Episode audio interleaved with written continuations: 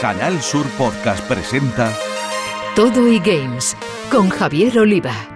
Bienvenidos, apasionados gamers. Arrancamos Todo y Games, ya sabéis, un contenido exclusivo en podcast de Canal Sur Radio en el que abordamos toda la actualidad de los eSports y los videojuegos en general, con una especial atención a lo que se juega en Andalucía. Lo hacemos con dos de los mayores expertos en la materia que tenemos en nuestra tierra, como son José Manuel Fernández Speedy y Jesús Relinque Pella. Compañeros, amigos y especialistas, un placer teneros de nuevo en Todo Games. El placer congelado es nuestro. Con fresquito desde Cádiz, pero vamos allá. Bueno, pues vamos porque tenemos preparadas muchas cosas interesantes, así que arrancamos con nuestro sumario.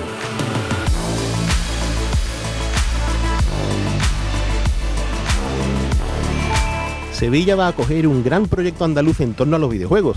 Será una incubadora que se pondrá en marcha en este año 2023 de la mano del prestigioso estudio sevillano Viva Games y de la Escuela Superior de Videojuego y Arte Digital, la EBAD de Málaga. Nos va a acompañar el CEO de este gran centro de formación, Javier Ramos.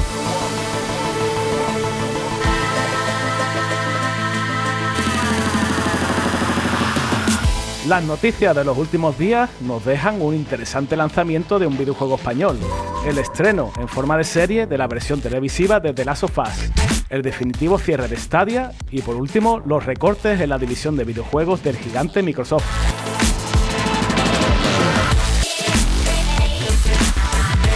Y en Málaga ha abierto esta misma semana el Museo del Videojuego, un templo sagrado para gamers y estudiosos del mundo del ocio electrónico, iniciativa del director del estudio Kaiju Games, Miguel Ramos, que queremos que nos detalle todo lo que podemos encontrar en este lugar de obligada visita para todos los que nos escucháis.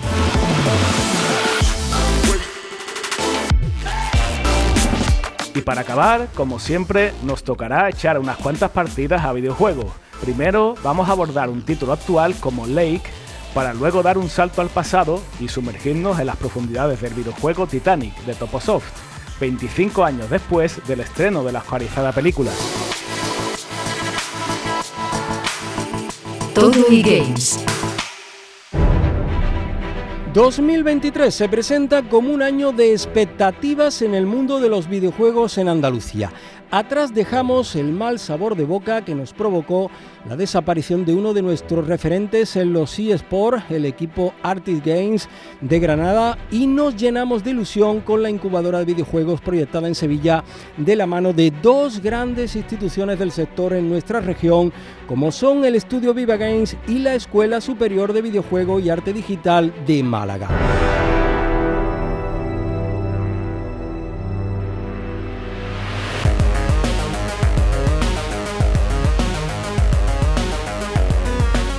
Estamos con el CEO de este gran centro de formación conocido como EVAD que tenemos en nuestra tierra, Javier Ramos. Bienvenido a Todo Games, ¿qué tal? ¿Cómo estás? ¿Qué tal? Buenas tardes, muchas gracias. Muy bien. Encantado de estar contigo. Oye, hace tiempo que sabíamos por aquí de ese acercamiento entre Viva Games, el estudio surgido tras la venta del gran Genera Games a la estadounidense Scopely, y de vuestra EVAD. En, en pos de este hito, supongo que, que vamos a detallar ahora. Pero antes, pues cuéntanos, eso, ¿cómo se gesta esa simbiosis entre Viva Games y la EVA?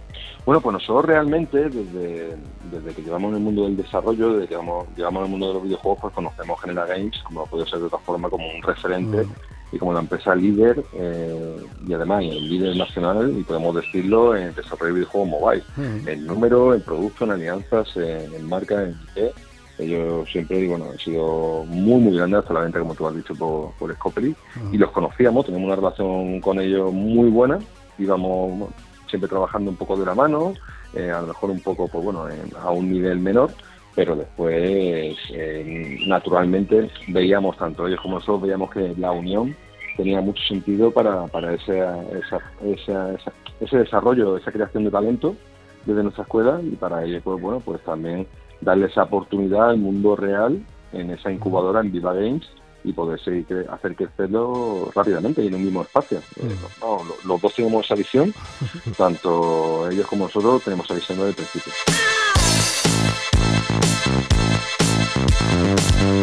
Pues Javier, aquí en Todo y Games tenemos a dos de los mayores expertos en videojuegos de Andalucía, incluso dedicados al estudio y la formación, como son José Manuel Fernández Espidi y Jesús Relinque Pella, que eh, hoy están muy interesados en dar a conocer más cosas del proyecto.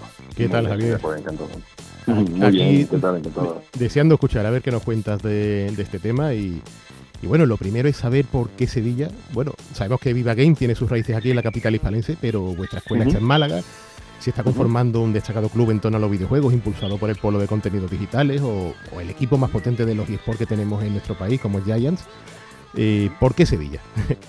Hombre, Sevilla para, nosotros realmente era, un punto donde estábamos mirando siempre de reojo. Nosotros somos malagueños, hemos, nuestro proyecto ha crecido en Málaga, pero nuestro proyecto no solamente se queda en Málaga, nuestro proyecto queremos hacer un crecimiento en, en Andalucía primero y el primer paso es Sevilla. Sevilla, evidentemente, eh, hicimos ya una incursión en un evento, hicimos, vamos, dimos, dimos a, conocer, antes de la pandemia íbamos para allá y teníamos más de 900 personas activas que querían estudiar con nosotros, eso antes de la pandemia. Y después llegó la pandemia, bueno, truncó un poco nuestros planes eh, por, el tema de la previsión económica que teníamos y, tuvimos que esperar hasta ahora, hasta, hasta este momento. Pero bueno, no hay mal que por bien no venga. Este proyecto de la mano de, sí, de, la mano con Viva Games y además en el espacio en el que está situado es más grande de lo que estaba situado antes, del espacio que íbamos a tener antes, en la nave Sincere.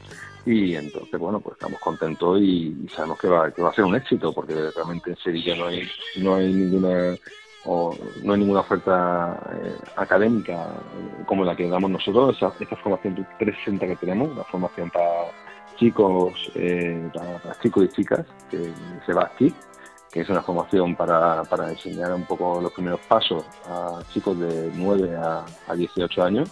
Después tenemos nuestros ciclos propios, que son un grado medio y un grado superior, que es una formación de dos años y, y 2.000 horas. Eh, es una formación también 360 dentro de, la industria. Y después tenemos nuestros másteres, que es la especialización, la especialización 100%, que es lo que te lleva a, bueno, a estar preparado pues, para dar un salto al mundo profesional. Y, bueno, nosotros ilusionamos con Sevilla 100%. ¿Qué tal? Cuéntame. Eh, nada, nos preguntamos, eh, bueno, ya un poco centrados en, el tema de la nave, ¿no? Del espacio que, ha cedido el Ayuntamiento de Sevilla, cerca del Hospital Virgen de Rocío y tal. Em, al respecto de, ello, nos preguntamos si hay más instituciones, ya sean públicas, eh, ya sean privadas, que se hayan sumado de alguna forma al proyecto. Eh, por ahora nosotros lo que, eh, evidentemente nosotros hicimos esta, esta propuesta al Ayuntamiento de Sevilla, que lo, que lo vieron como, como llegado, eh, por eso era poner a disposición esta nave del, del porvenir, que bueno, que ha sido una, un entendimiento desde el primer momento con, con, el Ayuntamiento, pero realmente como instituciones que tenemos, aparte de la formación y de Viva Games, también está Sony PlayStation con el programa PlayStation Talent es otra institución que está, bueno, otra gran empresa que está también dentro del proyecto. Y por ahora que te pueda contar, que te pueda confirmar, esas tres instituciones las que están dentro del proyecto. Que después yo sé que vamos a sumar otras instituciones eh, que están alrededor de, de Sevilla y demás, por supuesto, estoy, estoy seguro, pero por ahora te puedo decir que estén confirmadas por ahora, pues estas tres que te he comentado. Eh, estamos trabajando en ello, ¿no? ¿Cómo se dice? Sí, total, total. También tenemos que ser prudentes con los pasos que se están dando y demás, pero sí, estamos, estamos trabajando. Estamos Pero claro, es que entramos en profundidad realmente en un proyecto que va a hacerse realidad este año aquí en Sevilla, pero Javier, nos gustaría que nos hablases de la dimensión en cifras de, este gran centro. Bueno, pues realmente el, espacio que hay es una planta de unos 3.000 unos 3 metros cuadrados, tiene un techo de construcción muy alto, que estamos, estamos para definir también ese, cuántos metros van a ser, pero puedo estar y puedo decir que va a ser uno de los centros, centro nacional más grande enfocado a, a de los videojuegos, a formación, desarrollo, emprendimiento y, desarrollo de videojuegos dentro de, un mismo espacio. Eh, en cifras después, pues bueno, también el proyecto nosotros lo que lo que pretendemos es eh, formar más de 100 eh, crear más de 100 empresas. Crear más de 100 empresas en unos 10 años, que es, que es uno de los objetivos también que tenemos. Y, bueno, y la capacidad de formar, no, nosotros esperamos pues anualmente formar en todas las disciplinas más de mil chicos y chicas. Porque claro Javier ya un poco de cara a que, a que lo sepan los, desarrolladores, emprendedores de, del videojuego en Andalucía eh, y yendo a uno de los meollos de los caballos de batalla ¿no? de, todo esto, ¿cómo, ¿qué nos puedes contar ¿no? Eh, a la hora de ayudar, de vuestro plan para ayudar a quienes acojáis allí en el centro y, bueno, y cómo, y cómo los vais a reclutar?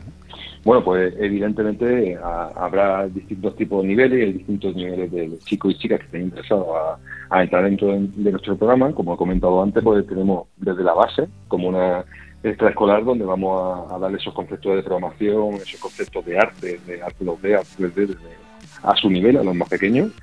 Eh, después nuestros ciclos, que, eso pues ya es por una edad pues una edad mediana, una edad donde los chicos y las chicas tienen más claro lo, que quieren hacer, cómo quieren desarrollar sus carreras profesionales, pero no tienen claro realmente qué es lo que quieren ser. Entonces, nuestro ciclo es una visión 360 y después los másteres que la especialización. El reclutamiento, después de, la parte de Viva Games, lo que vamos a hacer es intentar cazar talento nacional e internacional y que vengan a un espacio único donde va a vivir, donde van a convivir el desarrollo y la formación. Eh, creemos que la propuesta que tenemos, y sobre todo ahí tienen que hablar, sobre todo los, compañeros de Viva Games, donde, donde, tienen muchos productos de éxito y tienen productos en funcionamiento. Y ahora pues, quiero recordar que son unos 13, unos 13 estudios que están funcionando y funcionando con, con, soltura, o sea, con, realmente con, bastante con bastante poderío. Y, y realmente, pues, es un atractivo pues, para vivir en Andalucía y, no tener que irte a otro a otra ciudad, a otro a otro destino y poder estar en, un espacio maravilloso, en una ciudad maravillosa como Sevilla y, bueno, poder desarrollar tu carrera profesional con nosotros. Javier, aquí en Todo Games dedicamos un espacio muy importante a los eSports. Es algo que nos encanta y, y bueno, nos gustaría saber si este centro lo va a tener en cuenta de alguna manera. Sí, hombre, nosotros aparte también eh, somos los de, los papás, los desarrolladores de Gamepolis, el festival de videojuegos de Málaga. Y bueno, y, Gamepolis, como sabéis, pues bueno, es un evento que ha crecido muchísimo, eh, un evento que lleva ya 10 años.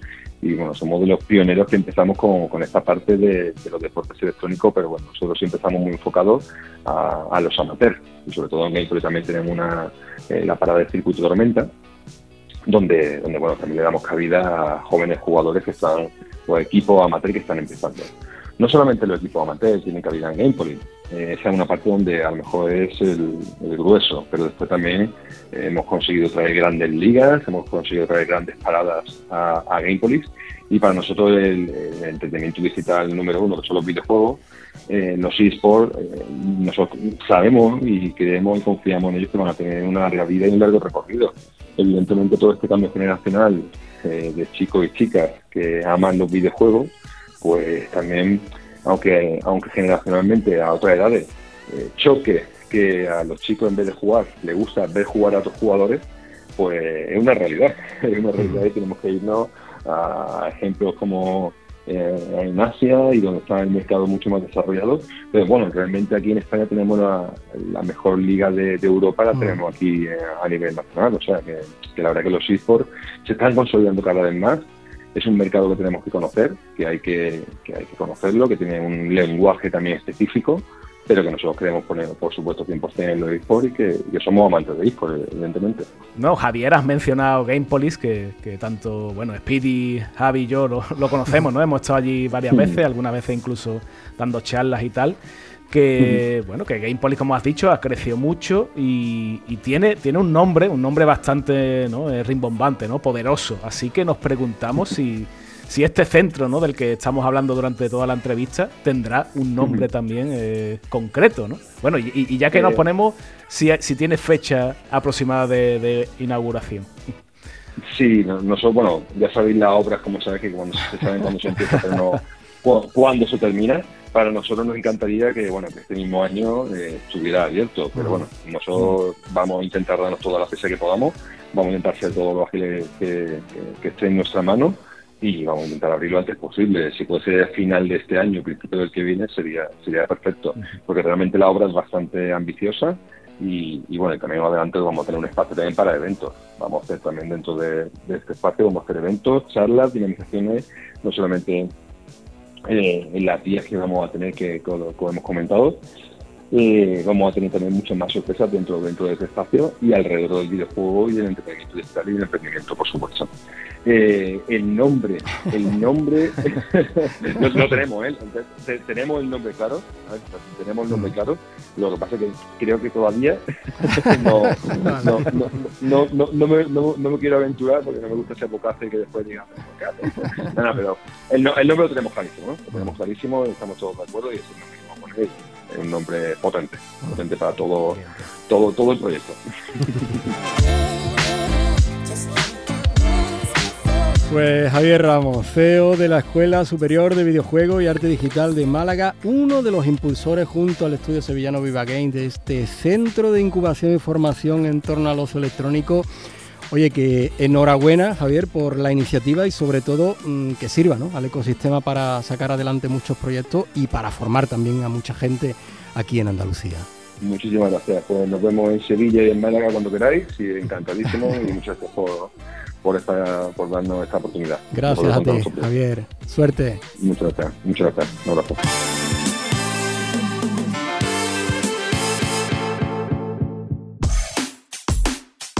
En nuestro capítulo de noticias, hoy las tenemos buenas y malas. Mejor empezar por lo positivo, que siempre es el lanzamiento de un videojuego español, y acabar con el cierre ejecutado ya de Stadia y el paso atrás también de Microsoft en su división de videojuegos. Pues sí, Javier, eh, como, como has comentado, vamos a comenzar con videojuego español. Eh, al cual, bueno, le hemos pedido echar el guante en una versión preview gracias a nuestro compañero David Martínez, veterano de la prensa del videojuego, que se ha pasado muchos años en hobby consolas y que ahora está, bueno, pues echando un cable, ¿no? Con, con la gente de Avi Light. Eh, de hecho, el título del que vamos a hablar, que se llama One Military Camp, ha sido desarrollado por el estudio de Avi Light en Barcelona. Y se trata de un juego que se ambienta en un campamento militar eh, abandonado, el cual muestra de alguna manera una perspectiva muy humana y cargada de humor, con un punto de vista de la guerra que resulta muy distinta ¿no? al típico que, al que estamos acostumbrados. Aquí tenemos que hacer eh, diversas tareas, ¿no? hay que darle vidilla al campamento, construir, hay que, hay que mejorar edificios y, y bueno, llevar a cabo investigaciones científicas y tratar de que no se agoten los suministros.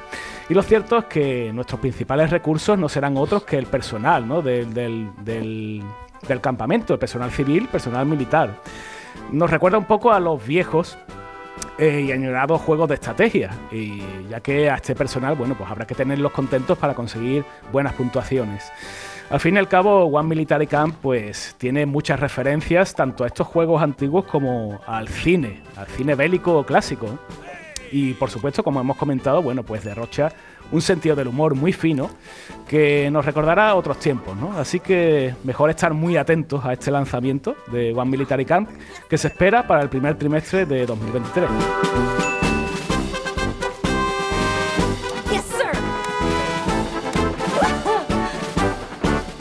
Y hablando de rutinas militares, eh, bueno, no en serio, pues esta noticia tiene que ver con las agotadoras jornadas de crunch, o sea, aquellos momentos en los que una empresa desarrolladora de videojuegos pues exige horas y horas extra mansalva a sus empleados. Eh, a veces no queda otra con cumplir con las fechas y tal, ¿no? Porque, bueno, al fin y al cabo ya sabéis que hay muchos acuerdos, ¿no? Detrás de lo que es el desarrollo de un videojuego, con productoras, con retails, con la propia bolsa. O sea que es un, entorno muy complicado, ¿no? Y se puede llegar a entender, ¿no? Pero bueno, no es plato del grado de nadie, ¿no? Eh, y es que en una entrevista con el medio Comic Book al respecto de la serie de Last of Us, eh, producida por HBO, como ya, ya vamos, eh, espero que todos hayáis visto ya esos primeros capítulos, ¿no? Maravillosos. la cosa es que dejando estos primeros capítulos muy buenas sensaciones, ¿no? Pues el director Neil Druckmann ha soltado cosillas, ¿no? Al respecto de, de esa relación entre la serie y el videojuego. Y aparte, lo siguiente que retomarán como ya estudio de desarrollo de videojuegos, ¿no? Como está Naughty Dog, los padres de maravillas como Uncharted o The Last of Us, que en estos momentos pues están súper enfrascados con el multijugador de este The Last of Us 2. Si bien Druckmann eh, sentencia que vamos a tardar bastante en saber algo sobre el siguiente juego de la empresa, eh, porque por un lado quieren anunciarlo cuando se encuentre en un punto muy avanzado del desarrollo, ¿no? Eh, pero bueno, esto en concreto tiene un, fundamental objetivo, que es, como dice el propio Druckmann, evitar problemas de equilibrio entre la vida y el trabajo. Ojo, suena dramático, ¿no? Pero claro, eh, es que fue patente que durante el desarrollo de Uncharted 4 o de Last of Us Parte 2 eh, se anunciaron mucho tiempo, mucho tiempo antes de su lanzamiento y tuvo repercusiones, ¿no? De hecho, eh, Neil Druckmann dice lo siguiente, textualmente. Anunciamos Uncharted 4 y The Last of Us Parte 2 mucho tiempo antes de su lanzamiento y eso causó algunos de los problemas de equilibrio entre trabajo y vida que hemos tenido en el estudio. Retrasando los anuncios un poco, podríamos jugar más con el calendario y ahora somos más conscientes de cómo nos aproximamos a la producción. Así que tenemos el proyecto multijugador de The Last of Us y hay otro proyecto del que no voy a decir nada y del que tengo muchas ganas. Esto es lo que dice el bueno de Druckmann. Y claro, no en vano, pues los empleados de Naughty Dog aseguraban que se hacían muchísimas, muchísimas horas de trabajo saliendo tardísimo, sin días de descanso y con no poca presión por parte de los departamentos de producción. Oye, está bien lo de lo que comenta eh, Druckmann, pero la verdad es que supongo que si yo fuera empleado ¿no? de Naughty Dog diría, bueno, pues te podías haber dado cuenta un poquito antes, ¿no? Porque lo mal que lo han tenido que pasar esta gente ¿eh? para esos, eh, esos desarrollos larguísimos, maratonianos. Es que lo, cierto y verdad, si estas cosas pasan con desarrollos pequeños, imagínate con un desarrollo gigantesco como este. Claro. Eh, ocurre sí o sí. lo malo o lo bueno, depende ya de la conciencia. Tú sabes que en las redes se forman esos movimientos de vamos a hacer boicot al juego, no vamos a comprar el, un The Last of Us 2 o un 3D a Redemption 2 por haber sufrido este crunch de, de trabajo y tal. Pero a la hora de la verdad, tú le preguntas a un empleado de la empresa que haya trabajado en ese juego si quiere que su juego se venda y te va a decir que sí que él quiere seguir comiendo, quiere seguir trabajando en un lugar mm. que, bueno, que, que, le da trabajo, que le da prestigio, porque, ¿por qué no decirlo, no? Detrás de tan grandes títulos y que es complicado. En verdad es una situación complicada. Nadie quiere el crunch, pero también el juego eh, pues se quiere que venda, ¿no? Si has trabajado en él. Es complicado, sí. Y también fue complicado, bueno, de hecho lo ha sido, ¿no? Durante toda su vida, ¿no? el, su existencia. El, siguiente producto del que vamos a hablar, que, es Stadia, el servicio de videojuegos en la nube que, que inventó Google y que, bueno, que hace pocos días que ya definitivamente eh, cierra sus puertas. En concreto fue el, 18 de enero de este recién estrenado año 2023. Mm, ya sus servidores pues están eh, totalmente apagados y bueno, han sido un poco más de dos años de servicio. Una noticia que alguna que otra vez ya hemos comentado y que de alguna manera eh, tiene un reverso luminoso, ¿no? puesto que Google eh, ha habilitado una utilidad, una aplicación que te permite coger el mando de Stadia y activar el modo Bluetooth. Eh, ¿Para qué? Bueno, pues básicamente para que no se te quede totalmente inservible, ¿no? Eh, y puedas usarlo con otros dispositivos, pues lógicamente sin, sin cable de por medio. Al parecer, básicamente lo que se hace es desactivar el Wi-Fi original y se sustituye por el modo Bluetooth Low Energy.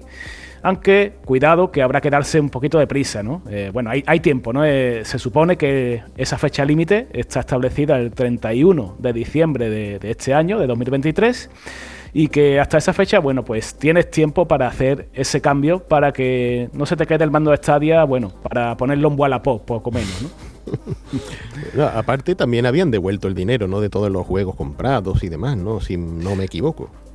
La verdad es que sí, bueno, una política curiosa, ¿no? Eh, no recuerdo, no recuerdo otros ejemplos semejantes, ¿no? De, bueno, una consola, un ordenador X llega a su final y de alguna manera, pues la compañía compensa, ¿no? A sus compradores. Es curioso. Sí, sí, sí. Hmm. Y bueno, y siguiendo con la mala racha, ¿no? Eh, para rematar con la pesadumbre, otra mala noticia. Y es que diversos medios informan que Microsoft ha llevado a cabo lo que podríamos llamar una reestructuración en su actual plantilla dedicada a la gestión videojuegos. Que bueno, esto se traduce en una ronda de despidos que a las malas tiene como objetivo el quitar de en medio a más de 10.000 puestos de trabajo, lo que vendría a ser aproximadamente, aproximadamente un 5% del total de los trabajadores que tiene la compañía de Redmond en todo el mundo. Esta filtración, que se ha sabido a través del medio Sky News y lo han confirmado a posteriori por Bloomberg, y que bueno, y que Microsoft al principio negaba de todo, acusaba que estas filtraciones de especulaciones y demás, pues bueno, al final han terminado confirmándolo a través de su máximo responsable, Satya Nadella, eh, y como razón aluden al cambio en los hábitos de compra de, los consumidores y el peligro de una nueva recesión global. Pero lo cierto es que ya despidieron el año pasado a cientos de empleados de la división Xbox. Y, y bueno, parece ser que concretamente 343 Industries que son los actuales responsables de la serie Halo. Eh, de Collision, que son los productores del último, del, último y del penúltimo Gears of War. Y de los dos últimos. De los dos últimos, sí. Y Bethesda Game Studios, que fíjate que es una de esas grandes y pomposas adquisiciones de Microsoft en el 2020, pues son los que van a sufrir especialmente con estos despidos. No se conocen los números exactos, pero todo apunta a que sobre todo han sido, han sido los de Halo, los de, 343 Industries, los que se llevan la, peor parte, ¿no? Eh, que para colmo llevan con un largo periodo, periodo de congelación de nuevas contrataciones, la salida de un montón de empleados externos, eh, posiblemente motivado por los no demasiado alentadores resultados de Halo Infinite, del que se dice mm. que ya está todo parado en cuanto a todo lo que iban a sacar y demás. Y bueno, mi versión de lo que está pasando y todo esto es un poco el, pesar de un Game Pass, eh, el servicio de suscripción de videojuegos de, que tiene Microsoft, tanto para PC como para Xbox, en concreto la versión Xbox, tanto One como Series, pues la gente se suscribe por un precio mínimo y tiene acceso a un catálogo, entre ellos los exclusivos de Microsoft desde el día 1. Y la mayoría de la gente hace el truquito este de por un euro al mes, no me creo otra cuenta y tengo para jugar y tal. Y claro, eso no beneficia en nada a la venta de videojuegos. Las, mm. tiendas, los grandes establecimientos están dejando de traer juegos físicos de Xbox precisamente porque no venden. Entonces es una doble trampa que tiene la compañía ahí, que Game Pass tiene un éxito en cuanto a número de usuarios, pero parece ser que en beneficios no tanto. Así que veremos a ver la verdad es que es un tema también complicado ¿no? y, debatible, porque al fin y al cabo, depende de quién lo vea, eh, Game Pass puede ser una auténtica maravilla, un paraíso ¿no? de, videojuegos, un catálogo vasto. Eh, bueno, que, como sabes se extiende hasta, hasta la primera Xbox, ¿no? Hay un montón de, juegos ahí durante, durante todos estos años. Quizás a las tiendas no les haga tanta gracia, ¿no? Como tú, como tú has comentado. Pero eh, estoy pensando yo que el truquito ese que has comentado de eh, me hago una cuenta nueva por un euro y tal, eso también es muy de aquí, ¿no? Me parece a mí, ¿no? muy pirata, ¿no? muy, muy de aquí, muy de aquí, totalmente. Todo y Games. Hemos invitado a Todo Games a Miguel Ramos, él es el cofundador de Kaiju Group y el director de Kaiju Games, pero a su vez es uno de los motores de gran parte de los movimientos e iniciativas que logran poner Andalucía en el punto de mira del videojuego español. Una de ellas, el nuevo Museo del Videojuego que ha abierto hace unos días en Málaga, un sitio de referencia para ratificar con contundencia que el videojuego y su historia es sin duda alguna cultura.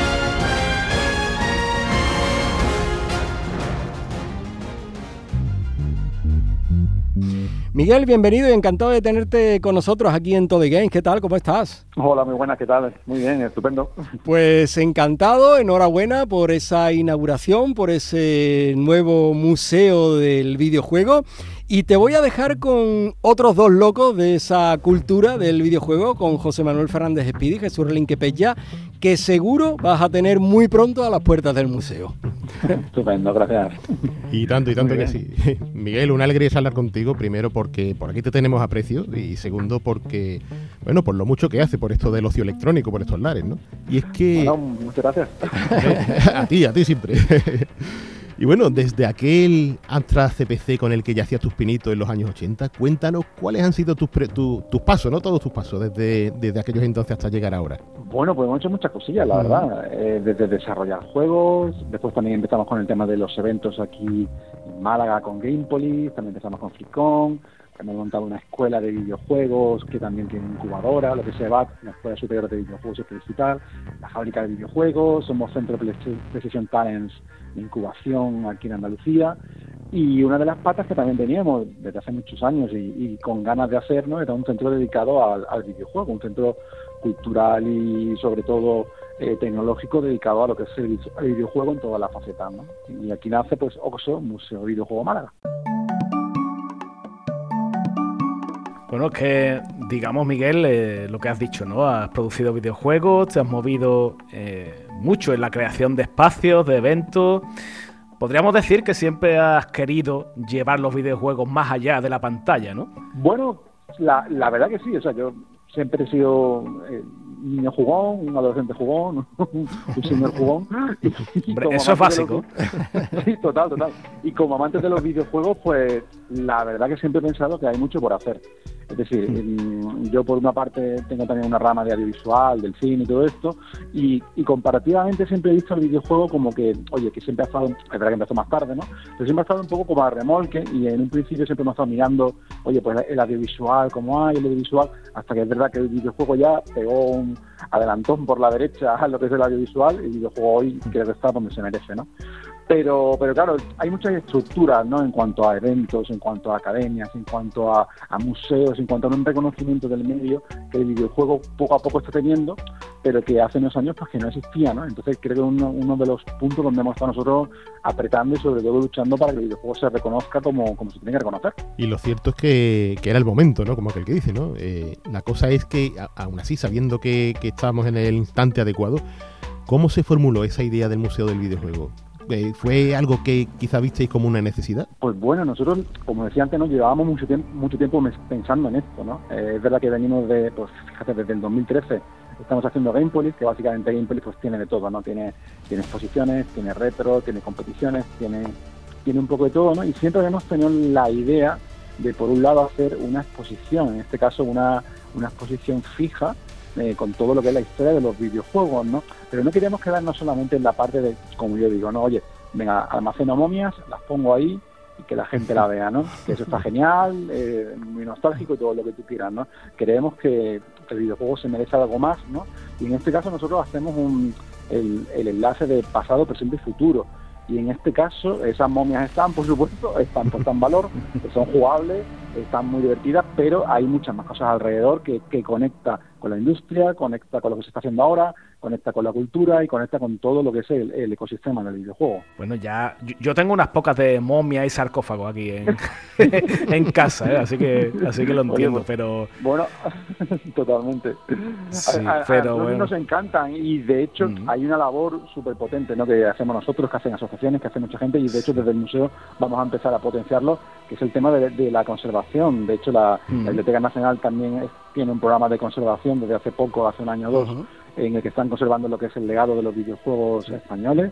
Y, hay una cosa que, es, que es física, ¿no? Los videojuegos, los sistemas se, deterioran. Es verdad que desde que empezó el digital cada vez se produce más juegos, menos juegos físicos, pero que hay una necesidad, sobre todo para las nuevas generaciones, de, ¿no? de, saber de, dónde venimos, ¿no? Esos chavales jóvenes que están jugando a juegos descontextualizados, incluso en plataformas abstraídas, ¿no? Incluso en, en streaming, ¿no? que dice, bueno, pero ese juego de dónde viene o de cuáles son los inicios del género o realmente eh, este personaje de dónde nació, ¿no? Hay muchas preguntas que, que, bueno, creo que son interesantes saber de dónde venimos para ver dónde estamos y hacia dónde vamos. Sí, sí, sí, vamos, y eh, tanto Speedy como yo estamos hartos, ¿no? De, de hablar de esas cosas, ¿no? Soy titanes, titanes de esto, por Dios. Em, oye, yo, Miguel, me pregunto si. Porque ya has esbozado un poco, ¿no? De lo que vamos a encontrar allí, pero no sé si nos puede dar más detalles sin, sin hacer muchos spoilers, ¿no? Tampoco de lo que, de lo que hay allí. ¿Algún, alguna foto así concreta, ¿no? De, algo que. Bueno, pues. Pues a ver, todo lo que se espera, ¿no? De un de una planta dedicada, por ejemplo, bueno, el, el edificio es un edificio singular en el centro de Málaga, es un edificio de cinco plantas, hablamos casi de 2.000 metros cuadrados, y lo hemos dividido, lo hemos dividido en, zonas, ¿no? Por un lado tenemos, tenemos una, una, exposición eh, fija histórica, lo que es todo lo que es la historia de los videojuegos.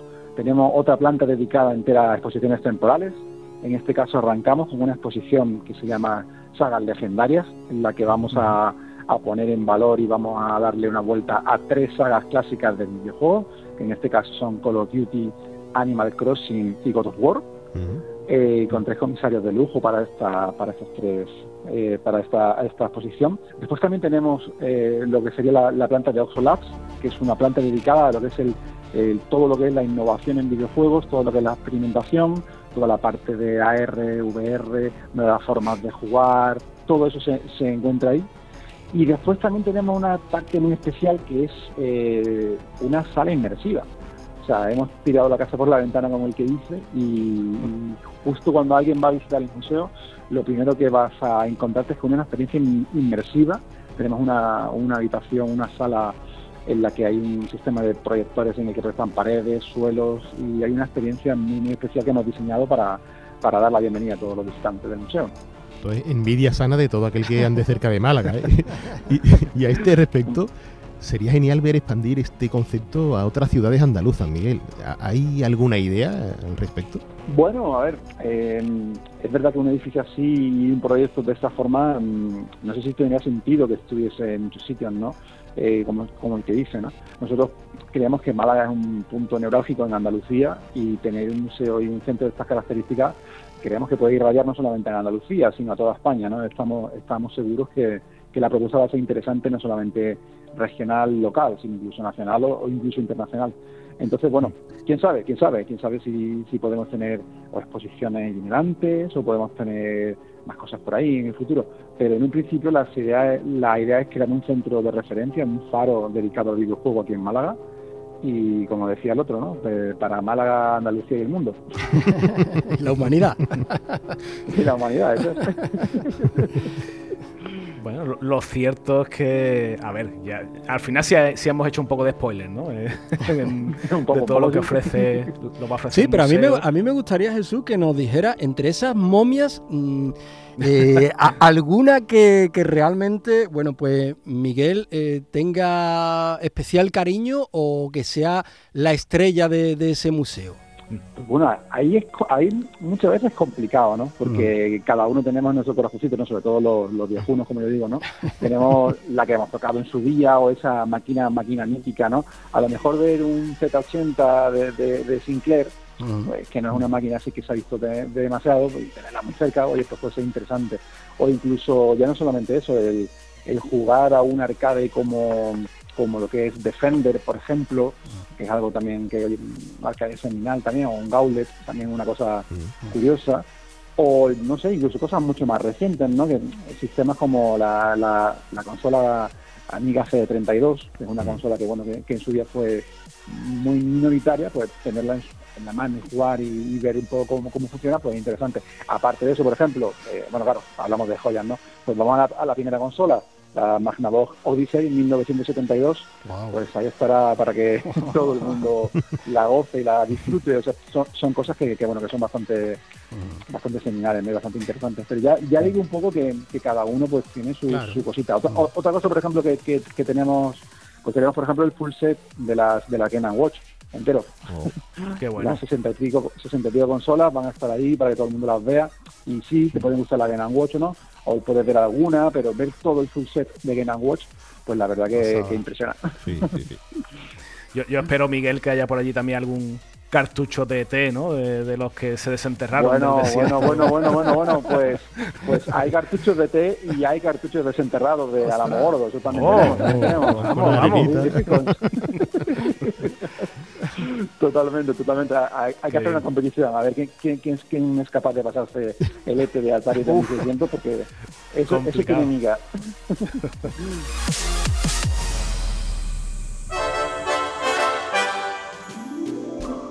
Bueno, pues nada, ya verás, eh, hemos, en la entrevista creo que hemos puesto de relieve eh, la importancia que tiene ya no solo recordar, sino también preservar la, historia del videojuego. Porque, bueno, no sé qué opinión tienes al respecto, Miguel, pero es verdad que, que, últimamente parece que se deja un poco de lado, ¿no? También, también es cierto que con las nuevas generaciones que están, como has comentado tú mismo, ¿no? Antes, ¿no? Un poco desconectadas de, todo ese pasado, pero, pero creo que la relevancia que tiene, ¿verdad? Eh, es, capital. Total, totalmente. Y ya no solamente eso, ¿no? Porque del, videojuego se desprende mucho, ¿no? En cuanto ya no solamente el juego en sí, ¿no? Sino toda la parte cultural, toda la parte artística, toda la parte técnica, la, tecnológica, la influencia que tuvo en su día, ¿no? Y, por ejemplo, eh, analizar o ver cómo todo el fenómeno de los programadores de dormitorio en los años 80, ¿no? Hmm, el, eh, Dynamic, en Inglaterra toda la gente de Codemaster, los hermanos Stamper, o sea, cómo, se creó una industria eh, y, cómo realmente chavales que, que, en su casa estaban ahí investigando y empezaron y, formaron empresas, igual que ahora, por ejemplo, ¿no? o cuando surgió el movimiento indie mucho más reciente, ¿no? Pues todo eso son oleadas, ¿no? Que vuelven y que realmente a, a un chaval que está en su casa y, escucha esto y dice, oye, espérate, que en los años 80 hubo varios hermanos que se juntaron y hicieron un estudio y, ya tienen una historia increíble, ¿no? O igual que ahora, ¿no? Es verdad que ahora es mucho más mucho más conocido, ¿no? Toda la historia de, gente en su casa que son capaces de hacer juegos, gente que tiene un talento y que empiezan a trabajar para una empresa. El mundo verdad que es mucho más pequeño cuando a cuando antes, cuando nosotros, por ejemplo, en, nuestra edad le llaman el, cualquier la micro hobby, ¿no? En, en, casa y el mundo era mucho más pequeño, ¿no? Ahora sabes lo que pasa en cualquier parte del mundo. Pero creo que aún así hay que poner en contexto, porque tanta información, ¿no? Que, te puedes perder y al final acabas viendo como un youtuber está pujando para comprar un, cacharro de hace 40 años y, no sabe ese cacharro qué sentido tiene, ¿no? Que está abierto, está cerrado, ¿no? Y esta locura de la especulación del retro, ¿no? Pues amigo Miguel Ramos, qué fantástica charla, toda una institución en el ecosistema del videojuego andaluz y promotor de ese formidable y celebrado Museo del Videojuego que ha abierto sus puertas en Málaga Enhorabuena, eh, Miguel, por hacer crecer esta pasión nuestra y por convertirlo, como debe ser, en un producto cultural más en la ciudad de los museos por antonomasia que es Málaga. Muchísimas gracias eh, por contarlo aquí en Todo Games. Muchas gracias a vosotros y os esperamos y estáis más que invitados, por supuesto, a visitarlo. seguro iremos, iremos. Muchas gracias.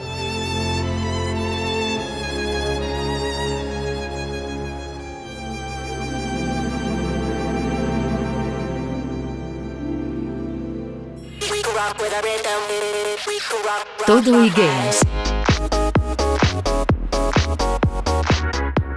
Y ahora toca tomar los mandos y jugar a un videojuego actual como Lake y a otro de antaño que va a ser Titanic, porque se cumplen 25 años de esta mítica película que con tal motivo va a volver a los cines este año, remasterizada en 4K y 3D. Así que vamos a ver cómo ha envejecido su versión en videojuego. Eh, primero vamos a ir con, Vamos a pasar al agua más tranquila de un lago, ¿no? De Lake, antes de saltar al Titanic. antes del hundimiento, ¿no? Aquí no hay peligro. De, hecho, fíjate, es un juego muy, muy tranquilo, muy relajado, en el que lo, que menos vamos a tener es, es el efecto drama de, supervivencia y todo lo que llevaba Titanic. De hecho, vamos a ponernos en contexto, ¿no? Primero, ¿no? Con Lake. Let's take you back to 1986. In this pretty little lake town called Providence Oaks. Meredith Weiss lives 3,000 miles away. A ver, 1 de septiembre de 1986. Asumimos el rol de Meredith Weiss, que es una mujer de unos cuarenta y tantos años que vuelve de la gran ciudad a su tranquilísimo pueblo natal. Cambia su carrera su, en una agitada compañía de software, eh, de estos ahí horas sentada delante de un PC, de forma provisional aparentemente, para sustituir a su padre, que es el cartero del pueblo, que, tiene una convalecencia y entonces pues le toca, ella ha decidido pues volver a, a donde había crecido, pues para eso, asumir las funciones de cartero.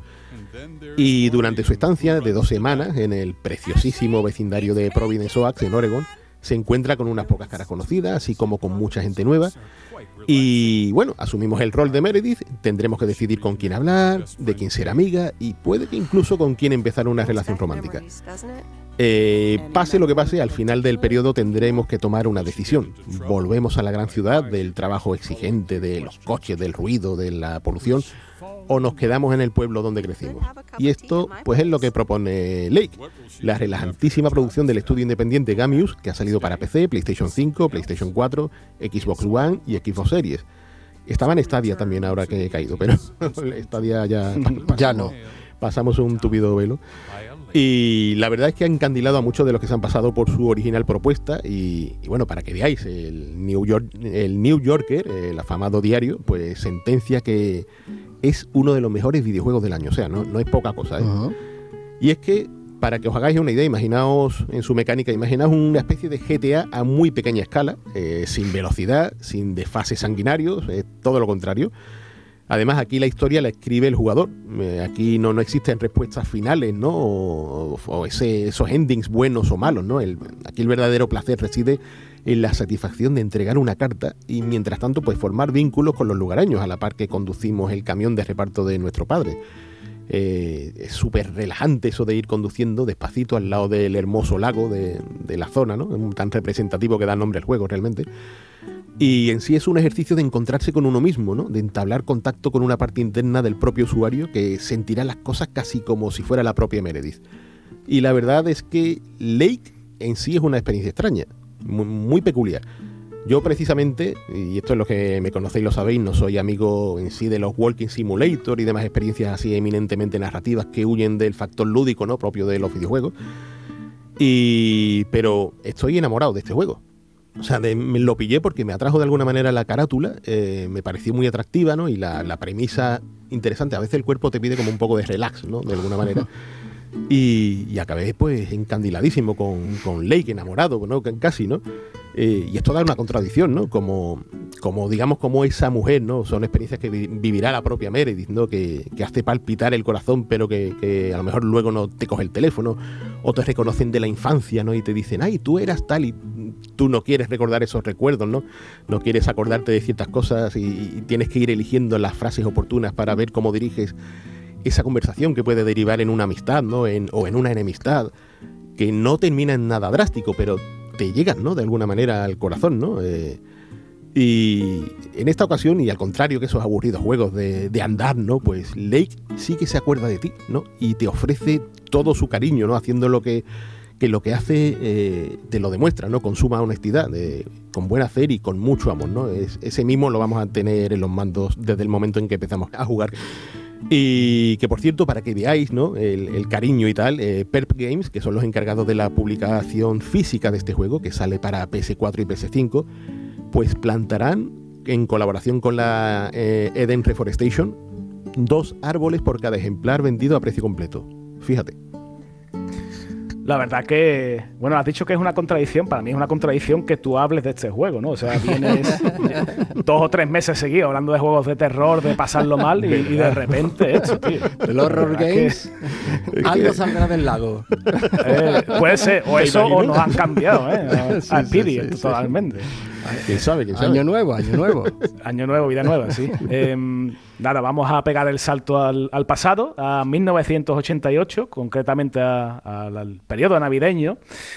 yo recuerdo que a mí me regalaron el pack este, el, el Herbo 88, fue un regalo. Y a mí también. Sí, sí, yo creo que a todo el mundo, ¿no? Eh, por, esa, por esa fecha, todo el mundo que jugábamos con Spectrum, con Astra, MSX, porque había ahí eh, en su interior una, mezcla muy curiosa. ¿no? Estaba esa conversión de recreativa, que era el Operation Wolf de, Ocean, eh, estaba por ahí el Psycho Pigs UXV, unos cerditos ahí muy, muy, muy simpáticos, ¿no? muy guerrilleros, y, bueno, había tres juegos españoles, nada menos, de, que venían de, Toposoft, eh, Chicago 30, Coliseum y el que vamos a hablar hoy, que es Titanic.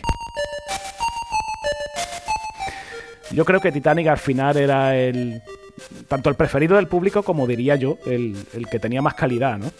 Eh, y al final, bueno, pues eh, casi casi que podemos considerarlo un, clásico eh, y ahora que está de moda la temática, porque hace 25 años que el señor James Cameron estrenó Titanic, la película, con Leonardo DiCaprio, con Kate Winslet, pues nos viene bien, ¿no? Para comentar este, este título.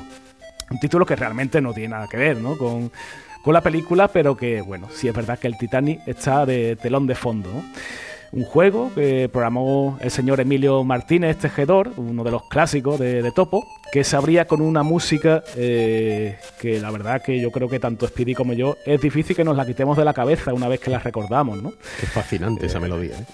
Una maravilla. Eh. Uno se queda fascinado, como tú dices, sorprendido de que con, con, los medios con los que disponían, ¿no? Los sintetizadores, la la, tecnología de Spectrum, de Astra, de MSX, pues sonara tan bien, ¿no? Eh, el señor César Astudillo, Gominola, será el, artista en este caso. Y, de alguna manera creo que te trasladaba ¿no? a esas profundidades. Em, el juego, bueno, que, el, que tras de sí estaba el talento creativo del grafista, de Ricardo Cancho, pues estaba muy bien ambientado, ambientado en, como decimos, en las profundidades del océano una idea que, ya la habíamos visto en juegos como el británico Scuba Dive o el Intrépido, un título español que, tenía un nombre muy, muy curioso, ¿no? programado por Mind Games. Eh, bueno, pues en Titanic eh, la verdad es que eran mucho mejores ¿no? que, estos juegos, creemos, con mucho más talento y con valores de producción bastante altos. dos partes eh, de la aventura. La primera, pues había que bucear en busca del barco hundido. La segunda, pues introducirnos en su interior, encontrar la caja fuerte, eh, volarla y, bueno, hacernos con su tesoro. Y la verdad es que era un juego complicado, como todos los de la época. Había un montón de elementos hostiles eh, que nos podían quitar una de las vidas, de las escasas vidas que teníamos. Y, y nada, pues Spectrum, hasta y MSX, como hemos dicho, eran los ordenadores en los que podíamos jugar.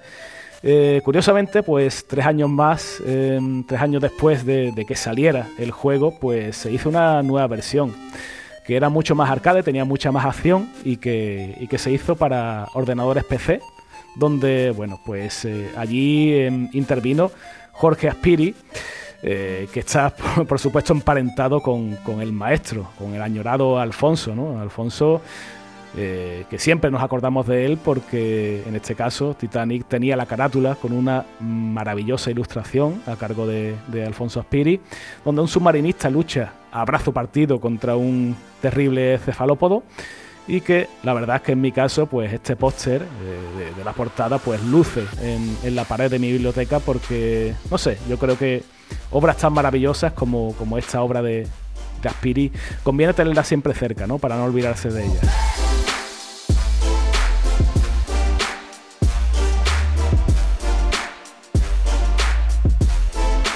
Llegamos así al final de esta nueva entrega de Todo Games, el podcast exclusivo sobre videojuegos de Canal Sur Radio que ha estado realizado técnicamente por Álvaro Gutiérrez y Dani Piñero, al que os pedimos que os suscribáis en nuestra plataforma o también en Spotify o Google Podcast.